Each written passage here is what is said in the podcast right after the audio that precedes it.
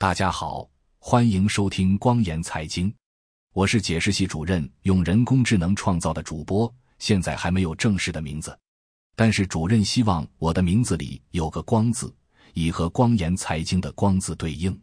主任希望我的名字既要好听，又要好记，还要有好彩头，因此不能叫杀光、烧光、抢光，也不能叫输光、亏光、赔光。光言财经的宗旨。恰恰是帮助读者、听众和观众朋友们，不仅避免被境内外敌对势力杀光、烧光、抢光，也要避免被自己的错误决断导致的输光、亏光、赔光。上帝说要有光，于是便有了光。主任说你叫光，因此我就叫光。大家先叫我光哥好了。本次播报的中心思想是。不同文化背景出来的人和公司沟通方式和行为差异很大，需要区别对待。主任写了篇文章，叫《从经济学角度看不同的沟通文化》。下面请听详细内容。沟通是社会运作的核心，不仅包含信息的交换，还包含了情感意愿和欲望的交流。作为社会生活的重要组成部分，沟通方式通常受到文化的深刻影响。文化决定了我们理解世界的方式，影响了我们的语言思维方式以及行为习惯。根据埃里克霍尔 （Edward T. Hall） 的定义，沟通分成高情境沟通 （High Context Communication） 和低情境沟通（低情境沟通 （Low Context Communication） 两种。高情境沟通前者是指信息的大部分内容都隐含在情境中，而非明示的表达出来。在高情境文化中，人们通常会通过肢体语言、眼神交流、语气、背景知识等来理解信息的含义。例如，在一家中国公司，老板可能经常问下属最近工作怎么样。这句话并没有直接表达任何指示或要求，但下属可以根据老板的语气、表情和当时的场合来理解老板到底是什么意思。低情境沟通是指信息的大部分内容都明示的表达出来，上下文起到的作用不大。在低情境文化中，人们通常会直截了当表达自己的意思，而不是使用各种隐喻或套路。例如，在一个美国公司，老板可能会直接告诉下属，下周五下班之前要完成这个任务。这句话的意思非常明确，不需要下属去猜测。下面来进行详解：一、高情境沟通。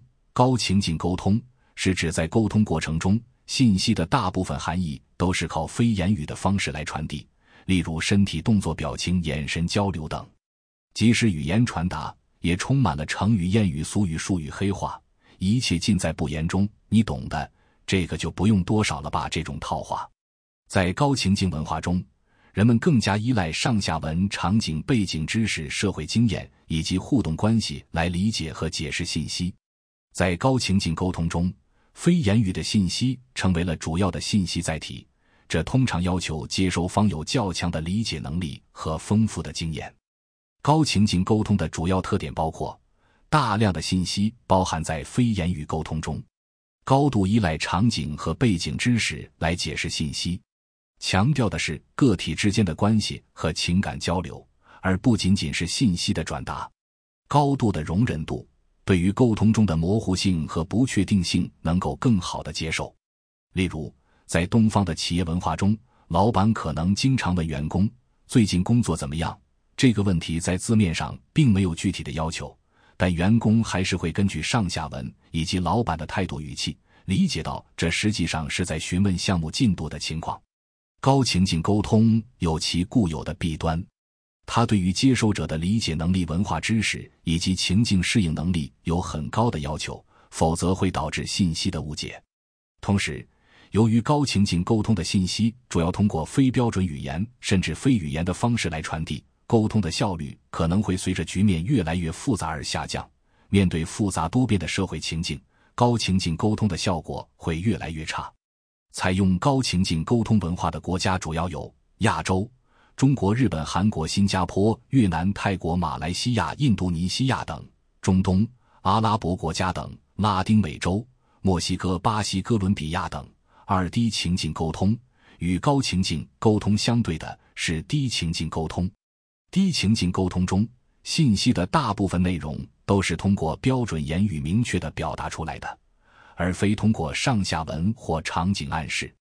在低情境文化中，人们往往更直接、更明确，减少了非言语信息的依赖，提高了信息传输的效率。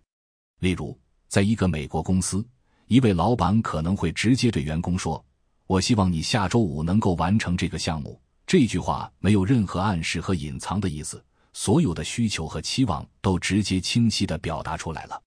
这种直接性让接收信息的一方能够清楚地理解操作，降低了由于解读错误带来的问题。低情境沟通的主要特点包括：信息的大部分含义通过标准化的言语直接表达出来，明确而直接；依赖非言语信息的程度降低，强调言辞的准确和直接，强调沟通的效率和结果而非过程。针对模糊性和不确定性的容忍度较低，尽管低情境沟通在提升沟通效率、降低误解等方面具有优势，但也存在一些缺陷。首先，由于对语言能力表达准确性的要求较高，这对一些非母语者或无法将复杂信息通俗简洁地表达出来的人来说是一种挑战。其次，由于低情境沟通过于直接，过于依赖语言和文字表达。而忽视了非言语信息的传递，可能会带来人际交往的障碍，给人一种不讲人情的感觉。对于习惯了高情境沟通的人来说，这种感受可能尤其强烈。采用低情境沟通文化的主要是美欧国家，尤其是北美、美国、加拿大等；欧洲，英国、法国、德国、意大利等；澳大利亚、新西兰等。当然，这只是一个概括性的说法，在一个国家或地区内。也存在着不同程度的差异。例如，在美国，南方人通常比北方人更加注重情感交流，他们的沟通模式更加倾向于高情境模式。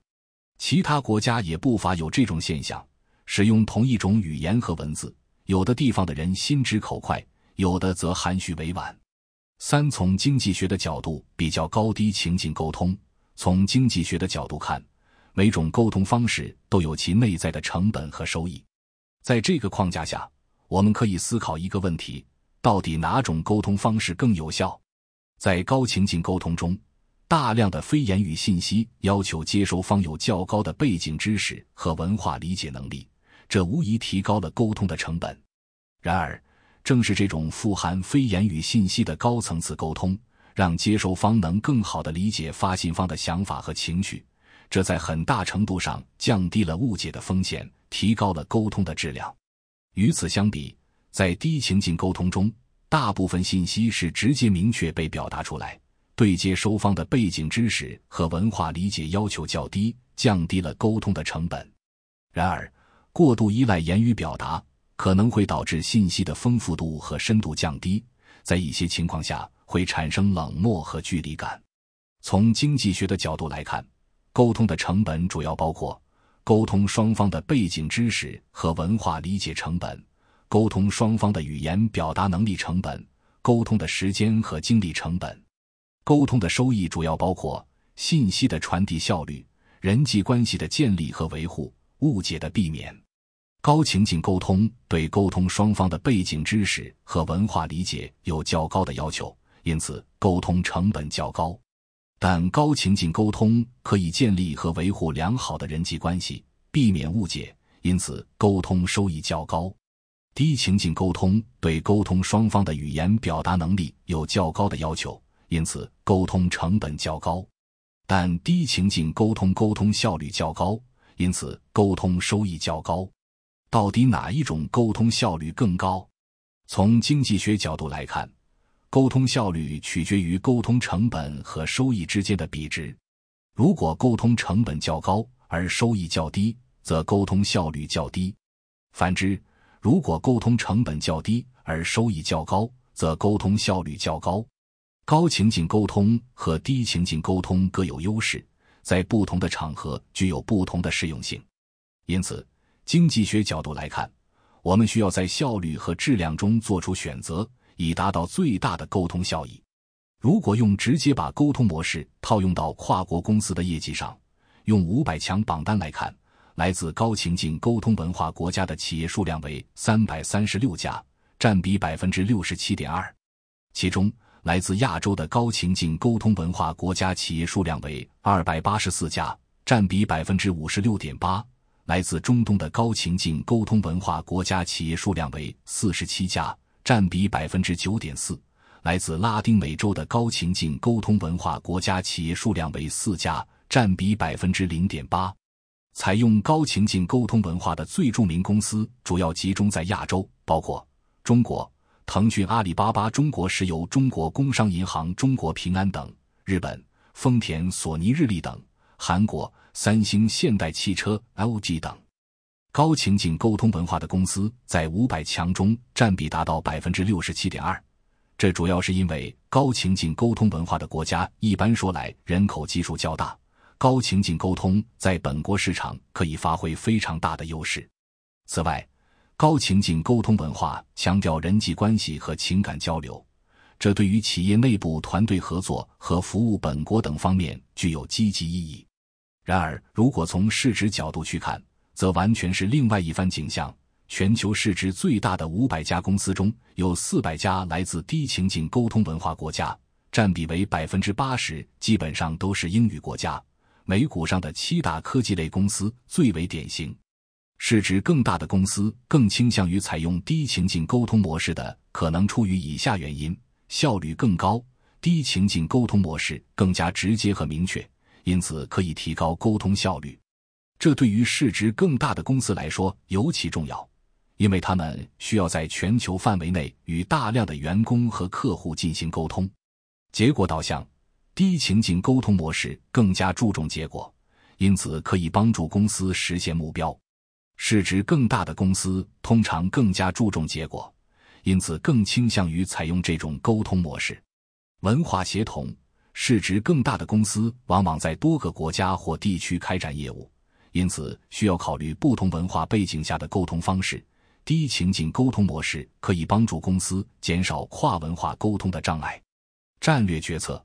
市值更大的公司通常需要做出更复杂的战略决策，因此需要更清晰和明确的沟通方式。低情境沟通模式可以帮助公司更有效地传达战略信息，减少决策过程中的误解。跨部门沟通，市值更大的公司往往拥有复杂的组织结构，跨部门沟通是必不可少的。低情景沟通模式可以帮助公司更有效的传达信息。减少部门之间的沟通障碍，因此，高情景沟通模式在相对单一的市场中可能更有优势，但对效率和结果要求更高、运营情形更加复杂的跨国公司来说，低情景沟通模式更符合公司的需要。四跨文化沟通的挑战与策略，在全球化的今天，跨文化沟通越来越常见，理解和掌握高情境沟通和低情境沟通的知识。对于能够有效进行跨文化沟通，具有非常重要的意义。无论是高情境沟通还是低情境沟通，理解文化背景都是非常重要的一环。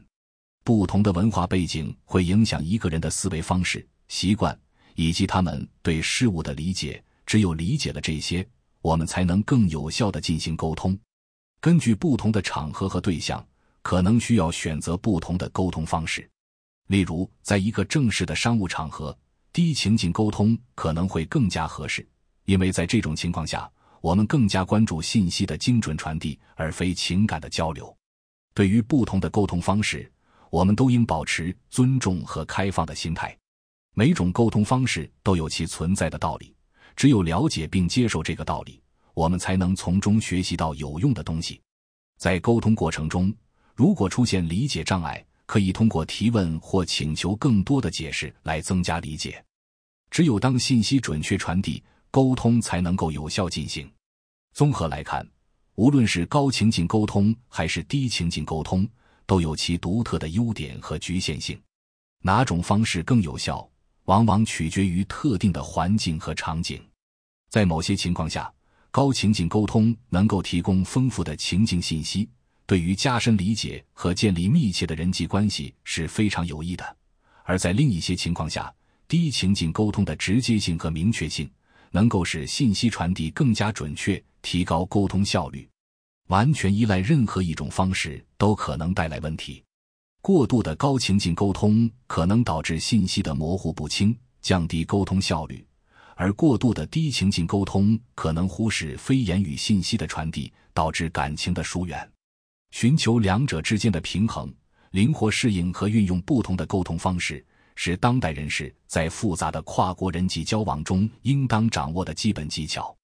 正文播报完毕，下面是光言财经广告时间。